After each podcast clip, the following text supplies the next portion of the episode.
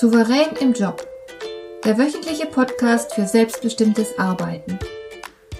Ich heiße Marion Lemper-Püchlau und in meiner Sendung geht es um mehr Souveränität am Arbeitsplatz. Du erfährst, wie du immer ein wenig über den Dingen stehst.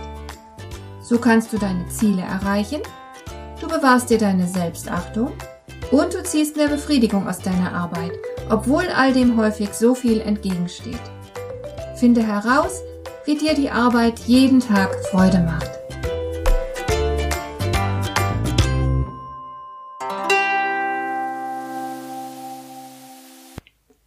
Hallo zurück. Ich begrüße dich zu einer neuen Folge von Souverän im Job. Lass uns heute über einen weiteren Aspekt von Souveränität bei der Arbeit nachdenken. Ich schlage vor, wir beschäftigen uns heute mal mit deinen Gefühlen. Es ist ja so, niemand von uns lässt Teile von sich zu Hause, wenn er arbeiten geht. Wir gehen immer als ganze Person zur Arbeit. Wir lassen nichts von uns zurück.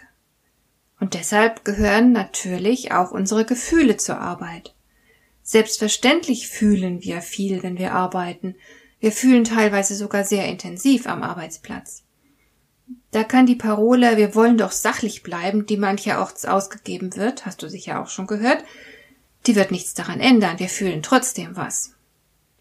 Nun sind natürlich Gefühle am Arbeitsplatz nicht unbedingt gern gesehen. Sie sind keineswegs immer willkommen. Ich weiß nicht, ob du das auch schon erlebt hast, dass jemand bei der Arbeit zum Beispiel in Tränen ausbricht. Ich habe das schon beobachtet und auch die Reaktionen darauf. Und ich konnte sehen, viele wenden sich peinlich berührt ab, wenn jemandem die Tränen übers Gesicht kullern.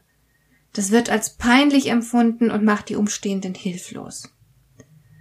Dann gibt es aber auch mitunter jemanden, der den Weinenden oder vielmehr die Weinende, es handelt sich ja meistens um Frauen, also es gibt immer jemanden, der die Weinende zu trösten versucht. Das ist eine schöne Geste, aber unterm Strich verliert der, der seine Fassung verliert, meist auch den Respekt der anderen. Und das ist natürlich nicht unbedingt angebracht. Ich habe da einmal ein extremes Beispiel erlebt. Als ich nämlich noch Studentin war, habe ich aushilfsweise in den Semesterferien in einem großen Unternehmen gearbeitet. Ich wollte mir halt ein bisschen was verdienen. Und mein Schreibtisch damals stand im Großraumbüro, wofür ich heute noch dankbar bin, weil ich nämlich von dort alles ähm, sehr genau beobachten konnte. Ich habe in dieser Zeit sehr viel über Menschen am Arbeitsplatz gelernt. Jedenfalls gab es da eine Chefsekretärin, vielleicht so um die 40 Jahre alt. Und eines Tages ist ihr Mann überraschend gestorben. Das war natürlich furchtbar für sie, kannst du dir ja sicher vorstellen. Alle im Büro waren deshalb auch sehr nett zu ihr, alle haben Mitgefühl gezeigt. Aber das ließ nach einer Weile nach. Nur wenige Monate nach dem Verlust ihres Mannes hat man der Witwe ihre Trauer irgendwie übel genommen. Klar, die Frau sah nicht glücklich aus. Ihre Stimme klang nicht frisch und euphorisch, sie hat ihre Arbeit wie zuvor zwar gewissenhaft erledigt, aber man konnte ihr dauernd ihr Unglück anmerken. Und ich habe mit eigenen Ohren gehört, wie geraunt wurde. Jetzt muss es aber auch mal gut sein, ist doch schon so lange her und so weiter. Also man hat eindeutig an den traurigen Gefühlen der Chefsekretärin Anstoß genommen.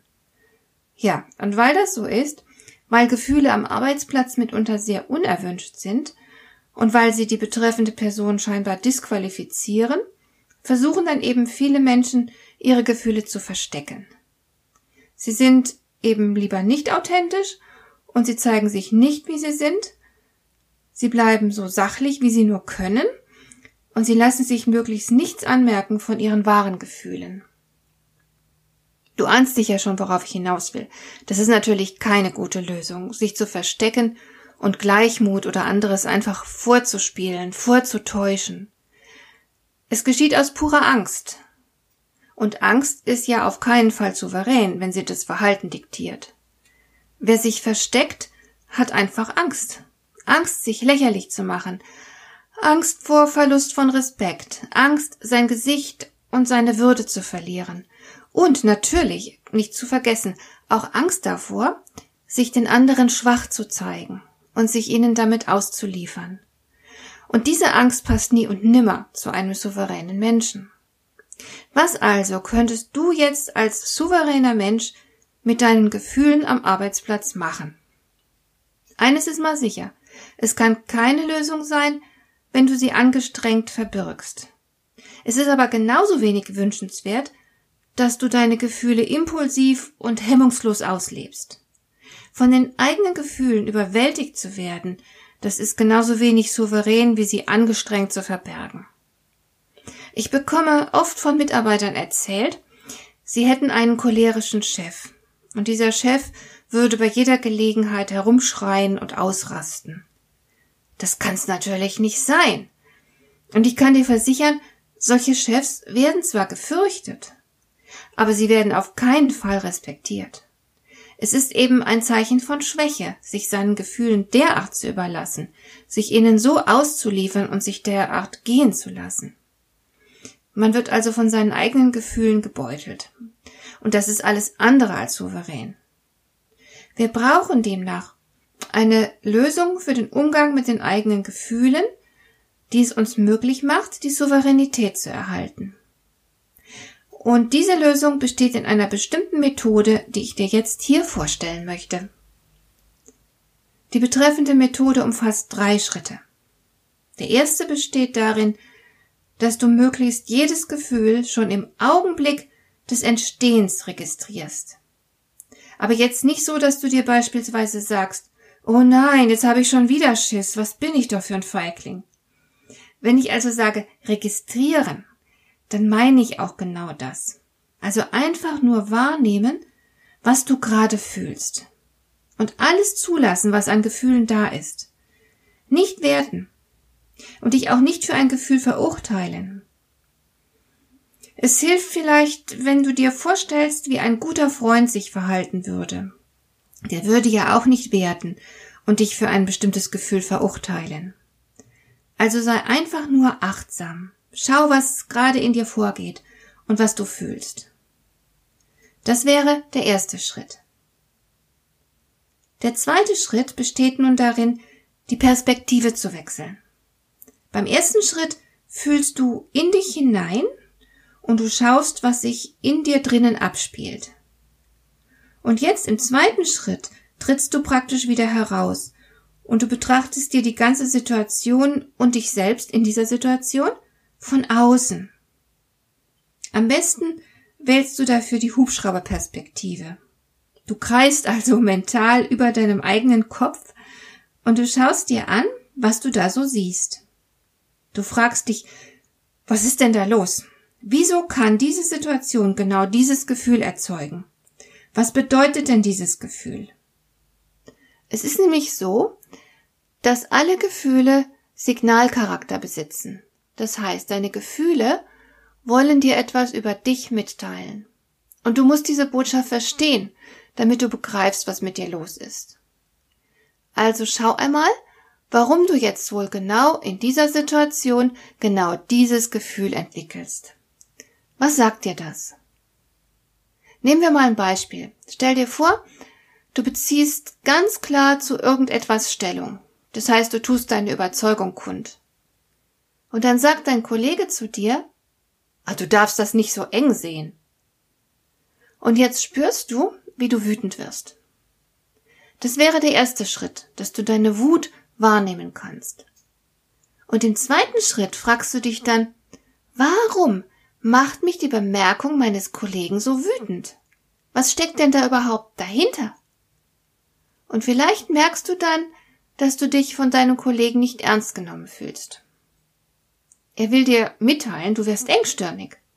Und du? Du findest es einfach respektlos. Der Kerl entwertet damit deine Sichtweise. Und das ist es, was dich so wütend macht. Dass er deine Sichtweise nicht einfach anerkennt. Dass er sich über dich stellt. Und damit deine Meinung beurteilt, statt sie einfach zu respektieren. Das wäre die Hubschrauberperspektive. So, und nun kommt der dritte Schritt. Im dritten Schritt überlegst du mit kühlem Kopf, ja, mit kühlem Kopf, was du tun willst. Du hast unzählige Möglichkeiten. Du musst nur wissen, was du erreichen willst, und dann suchst du dir die passende Strategie dazu. Je nachdem, was du erreichen willst, könntest du wahlweise den Kollegen ignorieren, ihm deine Sichtweise nochmal erklären, du könntest ihn aber auch provozieren, ihn zur Rede stellen, ihn lächerlich machen und so weiter. Du kannst unter ganz vielen unterschiedlichen Reaktionen wählen, die aber alle aus deinem Gefühl heraus hergeleitet sind. Deine Reaktion muss nur zu dir, deinem Gefühl und deinem Ziel passen, das ist alles. Aber entscheidend ist, dass du überhaupt eine Entscheidung triffst und ins Handeln kommst. Der dritte Schritt dreht sich immer ums Handeln. Und die Basis für diese Handlungen sind dein Gefühl. Gefühle sind grundsätzlich als alleinige Ratgeber für das Verhalten nicht geeignet. Du brauchst immer auch deine Rationalität für ein zielführendes Verhalten. Wahre Rationalität entsteht immer aus dem Zusammenspiel beider Verstand und Gefühl.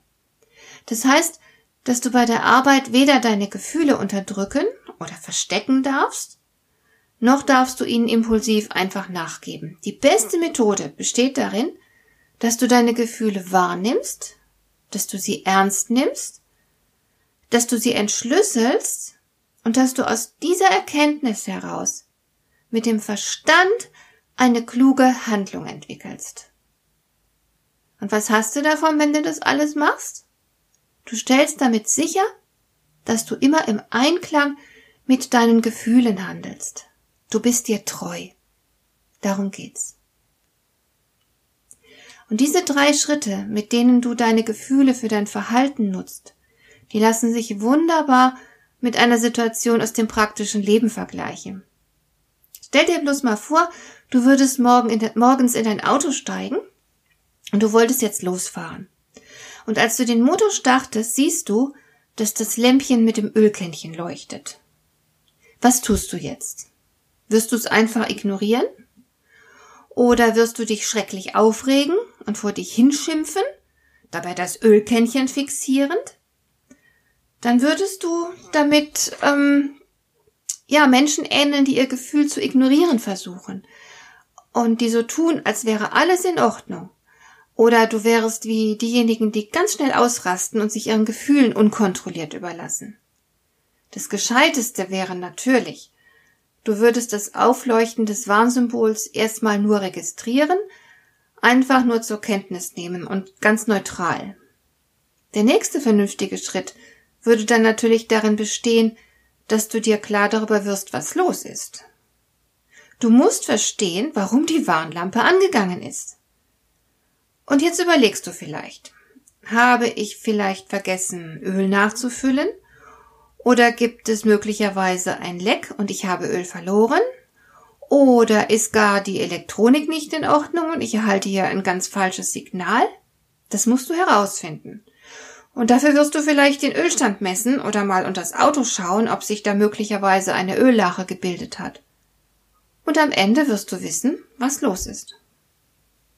Jetzt kommt der dritte Schritt. Du handelst.